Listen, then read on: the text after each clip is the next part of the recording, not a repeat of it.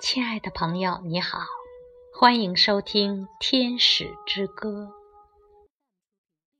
今天给大家带来的是卢米的诗《永恒的对谈》。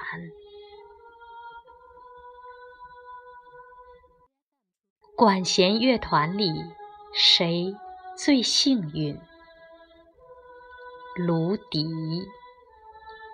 他有幸亲吻你的双唇，学得妙韵。这是所有芦笛的唯一想望。它们摇摆在竹丛中，在他们的载歌载舞中享受自由。没有你，乐器就会死亡。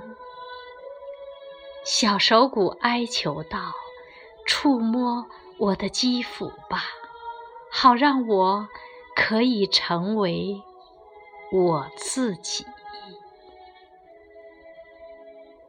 让我感受你进入我全身的每一根筋骨。”让昨晚已死的我，今天变得完整。为什么要我清醒地感受你的褪去呢？我才不要！